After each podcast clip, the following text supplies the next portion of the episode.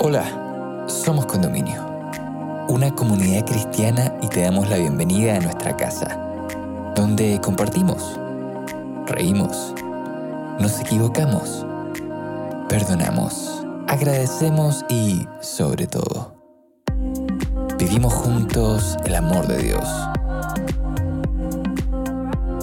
Llegamos a ti con nuestra serie Metamorfosis, presentándote el capítulo Del naufragio a navegar de nuevo, donde Mauro Fuentes, amigo de nuestra casa, junto a Paula Maldonado, amiga invitada, y la psicoterapeuta Cristina Azteca, nos invitan a meditar sobre la importancia de la resiliencia en nuestras vidas.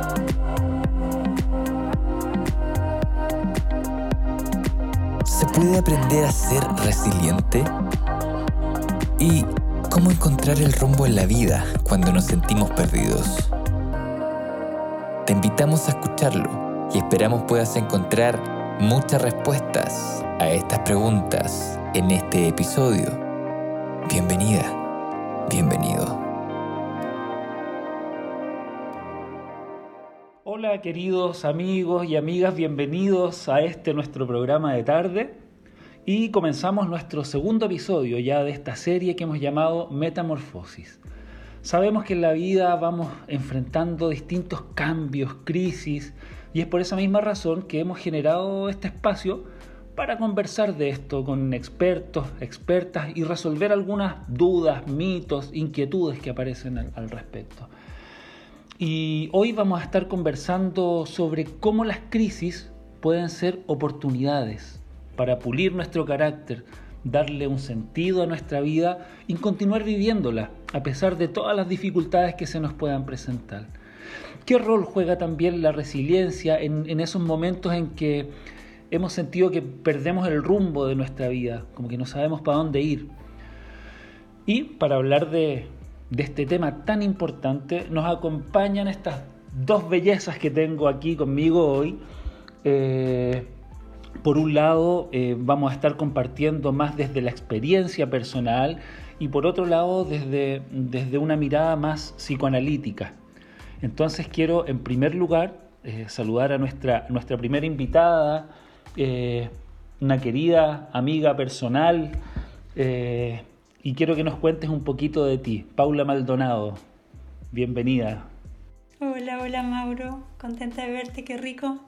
Hace tiempo que no nos vemos, eh, aunque sea por este medio igual es rico. Así es. Un tanto sorprendida por esta invitación, pero la verdad es que feliz de poder compartir con ustedes.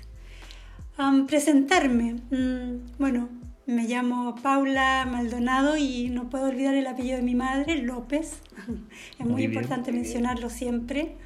Soy casada, eh, madre de dos jóvenes y una niña hermosa, que son mi razón para seguir adelante y superarme cada día. Vivo en Linderos y soy odontólogo de profesión y cristiana de convicción.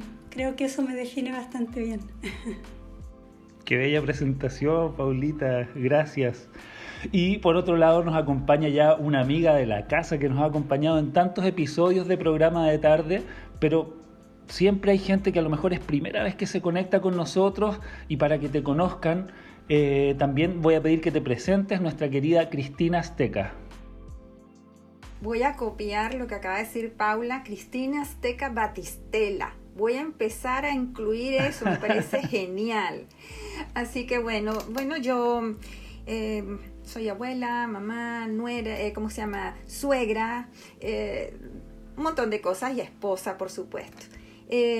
Feliz de estar acá y poder compartir desde el ángulo psicoespiritual, que es el que yo trabajo, eh, por lo general en transiciones de vida, en proyectos de vida, en el tema de, del sufrimiento, muy, muy, muy eh, metida con eso, ya que el sufrimiento es algo que eh, es una palabra que como que no anda mucho por ahí, pero que anda mucho en el corazón. Entonces, eh, feliz de estar acá y ojalá pueda aportar alguna chispita de luz eh, y de esperanza. Gracias. Muchas gracias, Cristina. Bueno, ya presentadas nuestras dos tremendas invitadas de hoy día, eh, vamos a ir directo al, tema que nos convoca. El, episodio de hoy ha sido titulado Del naufragio a navegar de nuevo. Y, yo lo encuentro súper interesante porque, porque todos, todos, en, alguna medida, más o menos, en nuestras vidas, hemos vivido tal vez algún naufragio, tal vez en, temas personales, laborales, alguna situación que nos lleva, que nos lleva al límite. Eh, y es difícil pararse, es difícil encontrar los elementos para volver a navegar. Entonces el, tema me parece fantástico. Y la, primera pregunta que va dirigida a nuestra amiga Paula es cómo encontrar el rumbo en la vida cuando nos sentimos perdidos. Pero me gustaría, Paula, que la enfrentáramos esta pregunta más desde un punto de vista eh, vivencial. Y, cierro con esto la, pregunta. Yo me imaginaba, me imaginaba, no sé si han tenido la oportunidad de, estar en alta mar. A veces tomamos estos tours que nos llevan a alta mar los barcos y nos ponemos este chaleco salvavidas y nos tiramos al agua. Y cuando estamos en el agua, miramos a cualquier parte y como que da lo mismo para dónde, para dónde nademos porque estamos en alta mar, entonces como que podríamos pasar tres días nadando sin encontrar una orilla, sin encontrar algo. Y a veces en la vida nos pasa eso, estamos, estamos en, alta mar y como que no sabemos hacia dónde ir. Entonces, para allá, para allá va esa pregunta, ¿cómo encontramos el rumbo? ¿Cómo encontramos hacia dónde ir cuando nos sentimos perdidos? Paula. Wow. Eh, ¿cómo, ¿Cómo resumir algo así? Pero pero voy, voy. un poco entonces voy a compartir mi historia eh, para que haya un contexto, ¿cierto? Perfecto. Y para eso entonces les cuento cómo llegué aquí a estar sentada frente a ustedes dos aquí en este día. En fin, me remonto a aquel día cuando súbitamente em, mi vida comenzó a quebrarse y comenzó a cambiar el rumbo total de ella, llegando al punto de estar enfrentada a la muerte. bueno, muchas cosas inesperadas sucedieron en un lapso muy corto de tiempo, eh, de tres años, eh, partiendo el año 2016, con la muerte inesperada y muy violenta de mi suegro, que nos sacudió como familia. Y sin alcanzar a reponerse de eso, casi un año después, la muerte inesperada y violenta de mi padre, eh, que la verdad es que debo decir me dejó en jaque total. Em, tras esto, em, pasaron un par de meses, em, ni siquiera había podido digerir, empezar a digerir la muerte de mi padre cuando una bomba explotó en mi cerebro y provocó una hemorragia cerebral y es cuando entonces me enfrento a la muerte, que creo que es el, el evento más extremo de mi vida. bueno, hasta ese momento. Quedando con secuelas físicas en mis extremidades, con eh, problemas en mi visión, eh, distorsión de la sensibilidad, en fin, entre otras cosas como secuelas de esto. Y bueno, con eso un nuevo comienzo, una nueva vida, una Paula totalmente diferente y extraña para mí. Una Paula que sinceramente aún no logro conocer completamente, pero que estoy tratando de aceptar y amar. Y creo que eso es un largo proceso. Ahora, ¿cómo después de eso encuentro el rumbo de la vida, encontrar el rumbo de la vida, que es la primera pregunta, ¿cierto, Mauro? ¿Sí? ¿Estoy bien? Así es, sí, muy bien. En mi experiencia, creo que las relaciones con otras personas son vitales y fundamentales en esto, de encontrar el rumbo. Es lo que da fuerza, es lo que motiva, sobre todo en situaciones tan extremas como las que viví o las que viven muchas personas hoy día. Y esto finalmente se traduce en las redes de apoyo que podamos tener como personas, como seres humanos. Y de estas relaciones eh, estoy segura que la relación con Dios, eh, con la familia, con los amigos son las que juegan los roles más importantes, el rol más importante en este proceso. Perfecto. Gracias, gracias Paula por esta tremenda, tremenda introducción. Cristina, a partir de, lo que nos cuenta la Paula, ¿qué importancia nos podrías decir tú que tiene, tiene la, la resiliencia en las personas, en la vida de las personas? Mira, por lo general la resiliencia es entendida como la capacidad de un cuerpo físico metal desde lo científico, ¿verdad? Que después de un choque, después de un estrés del material, este recupera su forma otra vez. Sin embargo, me voy a referir a un concepto que me gusta mucho eh, y es de Boris Chirulnik, que escribió una obra pero maravillosa sobre lo que es resiliencia y se llama Los patitos feos. Y el, concepto lo maneja de esta manera. Eh, la resiliencia equivale a la resistencia del sufrimiento, por un lado, y la capacidad o el impulso de reparación psicológica. Está el sufrimiento y está la reparación psicológica, emocional, por supuesto relacional, todo eso conlleva. Y sí, tiene mucho que ver con cómo navegamos. Se, llama también acá, la resiliencia es el arte de navegar entre los torrentes. ¡Wow! Vaya arte. Em, en el relato tuyo, Paula, tú describes los pasos perfectos de lo que es una resiliencia. Lo primero que podemos asociar a resiliencia es pérdida, es crisis, es caos.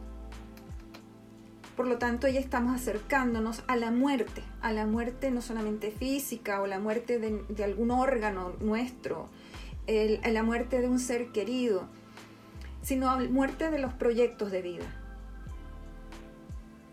Y esto nos lleva a, a que la resiliencia, como muy bien dijo Paula, no es un proceso individual, es un proceso colectivo, aunque ese colectivo sea una persona. Por ejemplo, hace muchos años em, em, yo estaba trabajando en el tema del maltrato infantil y me acuerdo de, de dos hermanos que tenían, jovencitos ellos, que tenían este, una historia salvaje de maltrato, cosas que son insondables, aquí no, se puede hablar. Y uno ya había desarrollado eh, un, un comportamiento sumamente peligroso para la sociedad. Y el otro era sacerdote. Entonces, de un trauma va a suceder que las personas difieran en su respuesta difieran en el impacto, es decir, en la capacidad de, aguantar ese impacto, ese golpe que viene, y al mismo tiempo ir con sus recursos. Hasta ahí es individual. El tema es que a uno de ellos dos, para, para, llevarlo a la práctica, a uno de ellos dos, el que ahora se dedicaba no solamente a ser sacerdote, sino también a proteger a los niños en situación de maltrato, tiene que haber alguien en los niños tiene que haber un adulto protector que le dé la esperanza. No porque yo te voy a dar la esperanza, sino que lo que hace ese adulto le sirve al niño para poder cicatrizar aquella herida que recibió en el alma, en el cuerpo, en la psiquis, y también activar sus recursos internos bajo la esperanza que leyó a través del adulto. En nuestro caso, ya cuando somos adultos, por supuesto esos recursos, si soy capaz de rearmarme, y no solamente rearmarme, sino armar algo nuevo, una, una persona nueva, como dice Paula, cambia todo, cambia todo. Eh, tiene que ver con las con la colectividad que me rodeó, con la familia que me rodeó. Fue una familia que tenía esperanza, es una familia que va para adelante, una familia que perdona, una familia que se equivoca y se levanta. Eso ayuda muchísimo. Pero también ayuda mucho a veces personas que ni siquiera conocemos. Mm. Puede ser una enfermera que te da un abrazo y te dice, ¿sabes qué? Vas a salir de esto, en el caso de Paula, por ejemplo. Vas a tener a tus, tus hermanos de, de religión, vas a tener tu familia. Entonces, la resiliencia es un proceso social, es un proceso que solamente puede darse bajo la influencia de aquello que tuvimos desde la infancia, aquello que aprendimos desde la infancia y del apoyo directo, indirecto de quienes nos rodean. Mira, hay algo muy, muy curioso, hay algo que me pasó cuando, cuando invité a la Paula a, participar de este, de este episodio. Paula me dijo, pero si yo no soy resiliente, yo soy, soy la persona menos indicada para estar aquí. Eh, ahora, quienes conocemos a Paula eh, y la tuvimos el, placer de conocerla antes de, todos estos episodios que, que afectaron su vida, eh, sentimos mucha admiración por ella. En lo personal yo te admiro mucho, Paula, y conozco a mucha gente que también te admira porque Paula eh, nos resumió, o sea, sufrió la pérdida de su suegro, la pérdida de su padre, un padre espectacular, presente, ni, les cuento las características del doctor Maldonado. Eh, tuvo ahí su accidente cerebrovascular que la, manda al, piso, es, como cuando el boxeador se va a la lona. ¿Y cómo, cómo se vuelve a parar? Hoy día la Paula estudia, hoy día la Paula trabaja, hoy día la Paula es mamá, hoy día la Paula es esposa. Entonces, yo no sé si cualquier persona eh, está en capacidad de, pararse y pararse de tan buena forma. Entonces la pregunta es, ¿ser resiliente se aprende? ¿Es, ¿Es, algo que yo voy aprendiendo en el tiempo o se me da de forma natural? No, eh, por lo que mismo eh, es multifactorial depende, ¿verdad?, de los propios recursos internos de la persona, de las vivencias desde la infancia y del, del ambiente o las personas que me van a generar una esperanza, que me van a generar, van a activar el impulso de avanzar y de replantearme, empezando por quién soy yo, que es la pregunta propia de cuando alguien eh, hace un proceso de resiliencia, hace un proceso de metamorfosis. Está metamorfoseando eh, su mente y su sentir. Su mente, porque la persona resiliente es aquella que la lectura de su drama, la lectura de aquel hecho doloroso,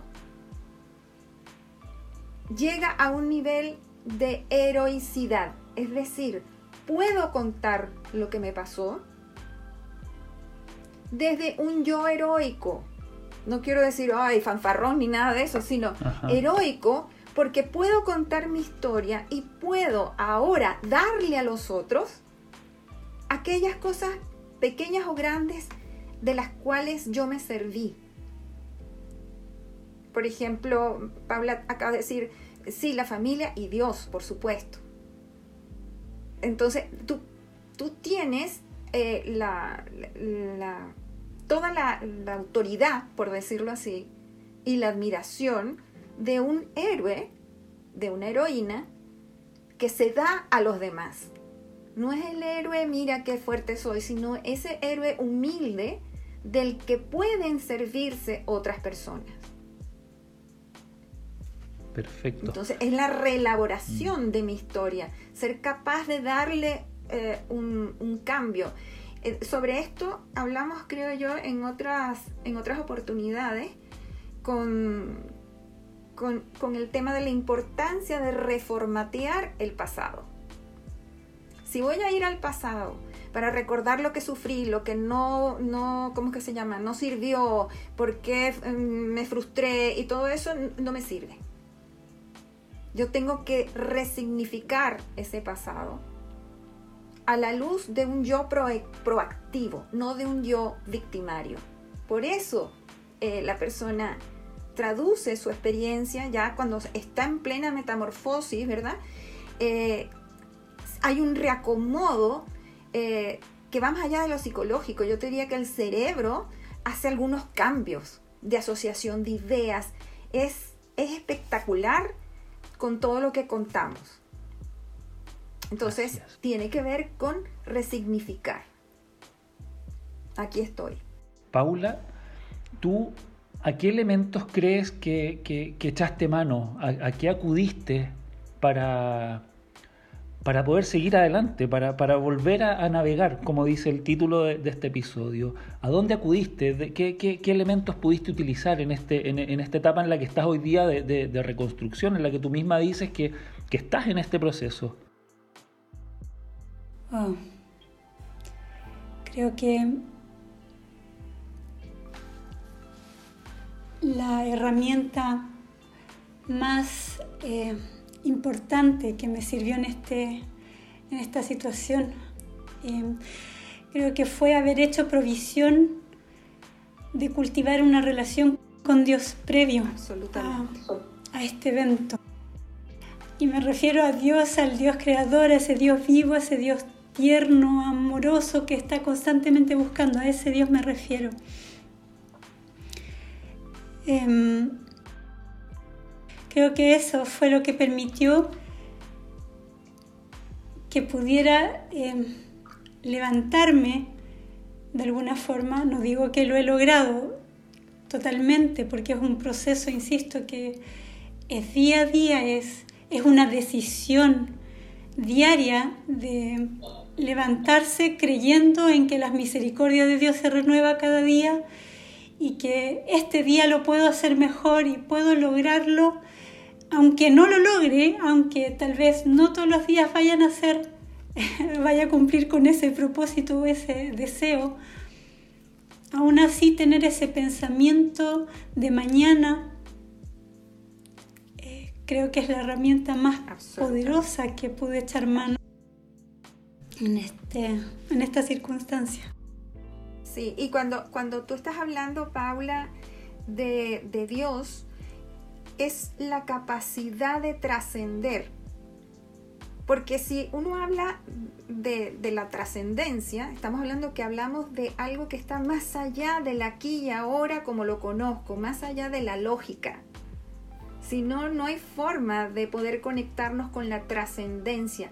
El, no el más allá uh, imaginado, no, el más allá que, que, me, que me genera o que me otorga el ser bidimensional. Somos seres bidimensionales. Es decir, tenemos, somos hechos de barro y somos hechos de la luz de Dios. ¿verdad? Entonces, esta, esto es clave, es clave. Y inclusive en los procesos de, rehabilitación de, las adicciones y todo, las personas que se conectan con esa trascendencia son las que pueden trascender sus hábitos, sus, malos hábitos, vamos a decir, su adicción. Entonces, eh, inclusive creo que en, otro momento hemos hablado de la trascendencia eh, y lo que significa la muerte hay mucha gente que está viva y no está muerta. Y que está muerta. ¿Quién está vivo?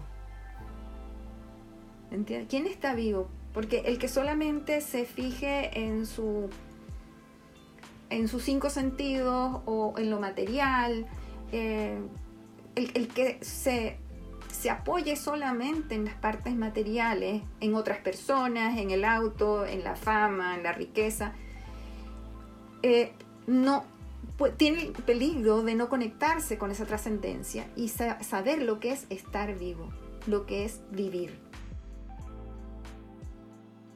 Si me permiten, uniendo un poco eh, las ideas em, y eso de no sentirme resiliente, sin embargo me ven resiliente, me, causa mucha curiosidad. es muy curioso, la verdad. Em, muchos me han dicho esto de que oh, eres resiliente y que me admiran y a mí me cuesta mucho verlo. Y creo que eso tiene que también ver con la herramienta esa que adquirí previo. Y por eso em, siento que todo el crédito acá se lo lleva Dios. no una capacidad que yo posea innatamente para nada. Si bien sí existe una imitación y un aprendizaje respecto que es de lo que hablabas tú, Cristina, em, yo, yo creo que yo no nací resiliente.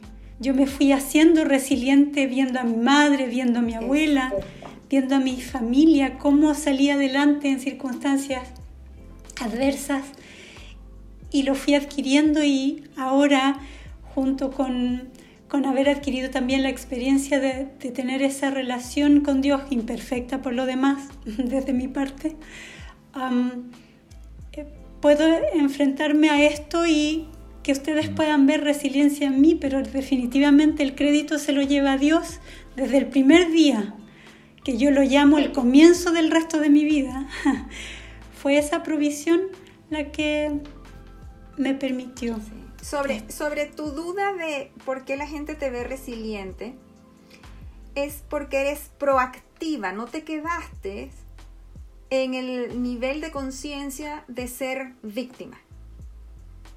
Lo, llevémoslo ahora, ¿verdad? Hay personas que sin tener necesidades materiales importantes, quedarse en casa en la cuarentena es el fin del mundo, hasta cuándo, cuando se termina esto, o sea, víctimas de todas las circunstancias.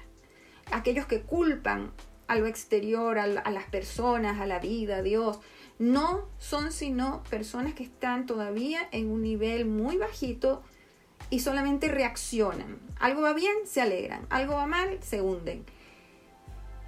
Es, tú dijiste algo muy importante, viendo a mi abuela, mi mamá, etc. Nuestros ancestros tenía muy claro que en la vida uno va a tener trabas, va a tener dificultades. Esta nueva generación, quizás eh, no tan nueva, pero yo creo que vimos demasiado Disney. demasiado Disney, ¿entiendes? Y, después tenemos una sociedad hedonista, una sociedad tan narcisista que vengo solamente a disfrutar, lo quiero todo gratis, todo fácil. Y si, y si yo estoy bien, significa que vivo riéndome de todo, que, que todo me va a ir muy bien. Lamentablemente o afortunadamente, todo indica que cada vez vamos a tener más pruebas, más dificultades no se van a acabar con la vacuna. Porque hasta que el estado de conciencia de nosotros no entienda que nosotros vinimos a superarnos y ayudar a otros a superarse, no, no va a pasar nada, porque vamos a ser, seguir siendo egoístas. Entonces, ¿por qué te vemos resiliente? Porque fuiste proactiva, si lo único que pudiste hacer en un momento dado fue orar en silencio, fuiste proactiva. Si te levantaste con dificultad, pero dijiste yo me voy a levantar, eso es proactivo, eso es resiliencia. Dejar de ser víctima y decir, ¿qué voy a hacer hoy con esto? ¿Qué es lo mejor que puedo hacer yo hoy con esto? Entonces no sé si te aclaro que eres resiliente. Buenísimo, pero sabes que hay algo súper interesante que me parece que lo, comentó la Paula, ella cultivó una relación con Dios previo a todo lo que le ocurrió, que a lo mejor hizo que ella enfrente todo esto con un sustento potente. Pero a lo mejor hay alguien que nos está escuchando hoy día que no ha tenido esa oportunidad, que no conoce a Dios, que, ha tenido una vida distinta de la vida que, que hoy nos cuenta Paula. Esa persona, ¿cómo lo hace? ¿A qué elementos echa mano? ¿Cómo, cómo, ¿Cómo se para de nuevo sin tener a, este Dios grandioso del que nos habla Paula? Eh, ¿Cómo puede hacerlo? No solo. Va a necesitar de gente amorosa y va a necesitar algún referente interno de esperanza. A lo mejor tiene un tremendo ego y sabes qué, yo me levanto, me levanto, porque imagínate cómo me voy a dejar ver así. Hasta eso puede servir. Eh, el impulso de, salir adelante es un impulso que nos, nos dio el mismo Dios. No lo llamamos Dios, no lo reconozco como tal, pero si estamos vivos no es porque el corazón late. Hay cuerpos perfectos que están muertos. Claro. Y que vamos a llamar vida. Ahora, cuando el golpe es muy grande, es una crisis que caotiza las áreas importantes de mi vida, se abre un espacio como un quiebre eh, para que el ego no tenga muchas oportunidades de intervenir. Son muchas las personas que pasan por situaciones tremendamente duras y se quedan en un vacío terrible, pero desde su chispa, desde, la pequeña chispa eh, de luz, se abren a buscar el sentido de su vida de ahora en adelante. Es un proceso de metamorfosis. Eh, este, la resiliencia es metamorfosis. Y eso implica abandonar, quizás como las orugas, ¿verdad? Eh, las orugas entran en el capullo y después es terrible, está en el capullo y qué va a pasar después que se vaya el capullo y cuando se abre están sus alas. Entonces, el proceso de resiliencia es que yo tengo sí o sí una muerte. Una muerte hacia mi identidad, hacia mis creencias, hacia la forma en que vivo. Y va a ser un trabajo interior el que permita que la oruga se transforme en mariposa. Otros, otras orugas no lo logran. Eh, no es una cosa que puedas decir esta es la receta, pero sí eh, yo diría que es muy importante así eh, las creencias que me acompañan, las creencias de superación, las creencias de amor, las creencias y por supuesto eso siempre es un área espiritual porque estamos hablando de trascendencia.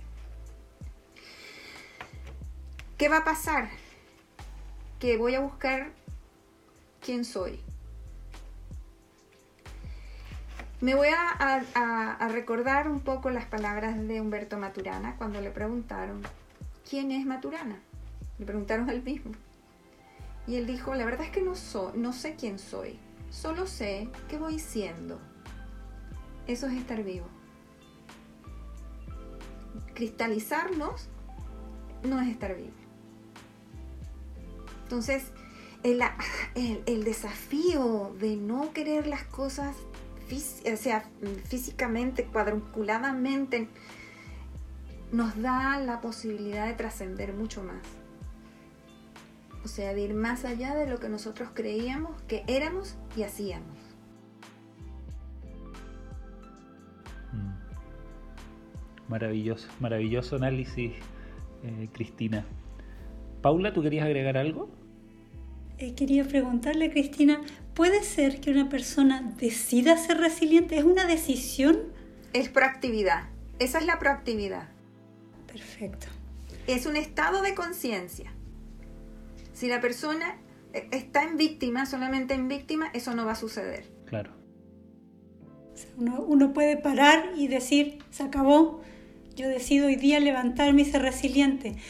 ¿Por qué lo digo? ¿Por qué lo pregunto? Tengo estoy rodeada de, gente en terapia que está en el mismo proceso parecido al mío. Eh, unos comenzando, otros ya llevan siete años en esto, yo llevo tres. y, la verdad es que todos tienen distintas formas de reaccionar eh, y nos vamos pasando los datos. Y algunos dicen, no, pero es que tú eres así, no, es que tú, es que tú tienes esta capacidad.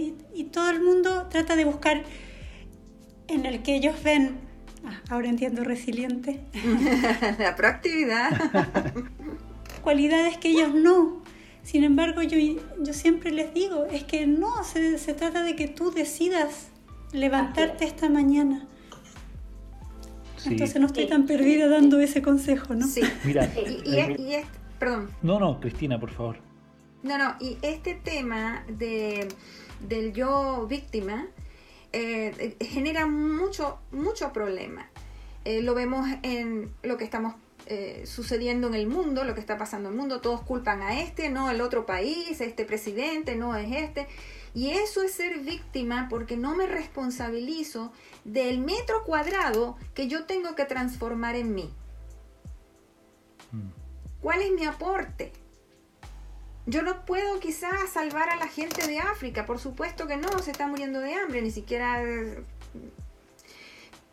Pero puedo ayudar a alguien para que tenga el sustento. Pero tengo que salir de mi fase de no, lo que pasa es que yo soy así, porque esto, inclusive las personas que dicen creer en Dios están esperando que acostadas en la cama, Él las levante. ¿Sabes qué? No es así. Dios es un socio nuestro. Él hace su parte, pero nosotros tenemos que hacerla en la acción. Este es el nivel de actuar, de hacer el bien, de iluminar, de ayudar a otros, aún si estás paralítico. Eh, si aún no, te puedes levantar de la cama, ahí aún puedes eh, seguir haciendo la misión que todos tenemos, que sanarnos y sanar a nuestro semejante. Qué curioso, qué, curioso lo que decía Cristina, perdón la, interrupción. Tú decías, no, no puedo salvar a, no puedo salvar a a, la gente de África, eh, pero sí tal vez puedo aportar. Bueno, te, cuento dentro de lo poco que conozco a, Paula, lo poco mucho. Paula tiene un grupo de ayuda a, niños africanos, increíble. O sea, dentro de las, todas las cosas que hace, además hace eso, es una de las cosas que hace. Es maravillosa mi amiga Paula. Eh, chicas, nos va quedando poco tiempo y quiero, quiero, eh, quiero hacer una pregunta a Paula también desde lo mucho poco que te conozco, Paula, tu, tu brazo izquierdo es el que quedó con menos movilidad después de, lo que te, tocó sufrir. Y tú a ese brazo izquierdo le pusiste un nombre, humorísticamente, y es, como que estás ahí tratando de entenderte con tu, con tu brazo izquierdo. Es una forma humorística en que tú te tomaste esto tan terrible que, que te ocurrió. Eh, hoy día a lo mejor nos está escuchando alguien que no tiene esperanza. Como tú decías, estoy en terapia con gente que a lo mejor no quiere, no, decide ser resiliente. Eh, ¿Quién es la Paula hoy día? ¿Quién es esta Paula que decide salir adelante, ser resiliente? Cuéntanos un poco en qué estás hoy día y hacia dónde vas. hoy día, em, pues es verdad, como decía Cristina, me encuentro en en un proceso de autorreconocimiento. Necesito saber quién soy, cómo funciono, porque soy totalmente distinta a lo que era hace tres años atrás. Estoy en este proceso de reinvención, descubriendo hacia dónde tengo que girar.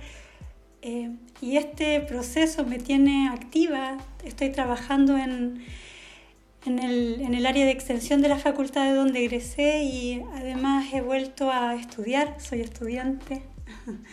Estoy estudiando la especialidad de imagenología dentomaxilofacial, que es lo que podría hacer con mi cuerpo así como está. No me quedan muchas opciones de especialidad. y aunque no me guste, pretendo enamorarme de esta especialidad y hacerlo bien. Y y bueno, paralelo a eso, en full terapia de kinesiológica, que creo que me va a acompañar hasta el fin de mis días, porque no es fácil. Eso estoy haciendo hoy día. Claro, e, ella no es resiliente. ¿Cierto? Nos entrega la conclusión hecha la Paula ya con, con, ese, con ese resumen. Me ha hecho muy bien escucharte, Cristina. y seguramente a muchos amigos que nos están escuchando en este momento también les, va a servir mucho haberte escuchado a ti, Paula, con tu tremenda experiencia de vida y ganas de salir adelante.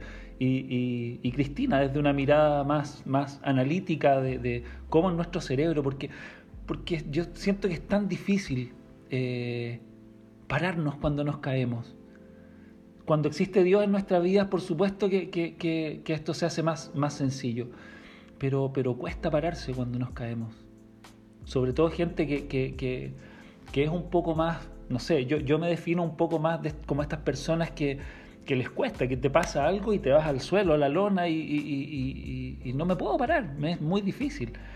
Entonces, eh, Es un tremendo ejemplo el que aquí nos, has contado, Paulita. Y por eso yo preguntaba por estos elementos a los, que, podemos echar mano cuando no está Dios en nuestros corazones. Bueno, Dios es misericordioso y actúa más allá de nosotros. Eh, y siempre está dispuesto a ayudarnos. Así que esa su misericordia va más allá de nuestra religión. Así es. yo quisiera dejar como un mensaje, eh, y, no es un mensaje mío, es un mensaje de justamente este autor, Boris Chirulnik. Hace 20 años que tengo ese libro, porque hace 20 años que se editó y se vendió. Y dice lo siguiente, será necesario recurrir a todos los medios de defensa que tengamos, ya que se prevé que en el siglo XXI las exclusiones humanas se agravarán. Y voy a terminarlo rápidamente. Cuando un niño sea expulsado de su domicilio como consecuencia de un trastorno familiar, cuando se le coloque en una institución totalitaria, cuando la violencia de Estado se extienda en todo el planeta, cuando los encargados de asistirnos nos maltraten, cuando cada sufrimiento proceda de otro sufrimiento, será conveniente actuar sobre todas y cada una de las fases de la catástrofe. La vida es demasiado rica para reducirse en un solo discurso, pero tenemos que prepararnos a unir nuestras fuerzas, nuestras experiencias, nuestra proactividad en la preparación de seres humanos capaces de entender que no vinimos a que otros nos den, a que otros nos hagan la vida fácil, a que un gobierno se acomode a mi gusto, que cuando cambien las cosas cambiaré yo, porque va a ser muy tarde si lo hacemos así. Tenemos en verdad eh, que ponernos en función y entender que cada tropiezo, cada problema, cada crisis es la oportunidad para desarrollar nuestra resiliencia. Maravilloso. Cristina, muchas, pero muchas gracias por, por compartir tus conocimientos con nosotros, tu generosidad infinita, por estar siempre dispuesta a estar con nosotros aquí en programa de tarde. Te doy muchas gracias por acompañarnos y siempre te pregunto lo mismo, pero me encanta que la gente te pueda encontrar. ¿Dónde te podemos encontrar? ¿En algún ah. sitio web, una página de Facebook? Eh, bueno, pueden ir a Facebook y eh, mi página, que poco la uso, pero me pueden mandar mensajes, eh, es Terapia de Bondad GESET, con J. Terapia de Bondad GESET. Perfecto, ahí todos nuestros amigos pueden encontrar mucho más de Cristina, si es que los invito a, a buscarla por esa vía. Paula, querida Paula Maldonado, un beso gigante, amiga querida te queremos mucho, te admiramos mucho. Gracias por haber abierto tu corazón aquí y habernos contado tu experiencia de vida, que sin duda le va a servir a mucha gente, yo te lo aseguro. Amén, sí, ya está sirviendo. Gracias Mauro, de verdad que al principio cuando me invitaste dije no, tenía miedo de llorar, tenía miedo de un montón de cosas, pero la verdad es que ha sido terapia también, así que agradezco a Cristina porque aunque todos me digan que era resiliente, no lograba, ahora sí, con fundamento, con definición, comprendiendo. Sí, soy resiliente entonces. Así que muchas gracias. Muchas gracias, chicas. A ti también. Y, gracias, Mauro. A todos nuestros amigos y amigas los dejamos invitados a, a seguir escuchando esta serie donde vamos a seguir conversando de temas tan relevantes como este. Recuerden visitar nuestro sitio web somoscondominio.cl Ahí van a poder encontrar otros episodios de programa de tarde y mucho más contenido disponible, por supuesto. También se pueden suscribir a nuestro canal de YouTube y seguirnos en nuestra cuenta de Instagram, en ambos casos con el nombre de Somos Condominio. Muchas gracias amigos por estar con nosotros aquí. Los esperamos en un próximo episodio de programa de tarde. Nos vemos. Gracias. Gracias, chao. Si quieres acercarte a nuestra comunidad, puedes ingresar a somoscondominio.cl o encontrarnos en nuestras redes sociales como Somos Condominio. Para nosotros sería un tremendo honor poder conectar contigo. Sigue sintonizando para más episodios y gracias por estar con nosotros.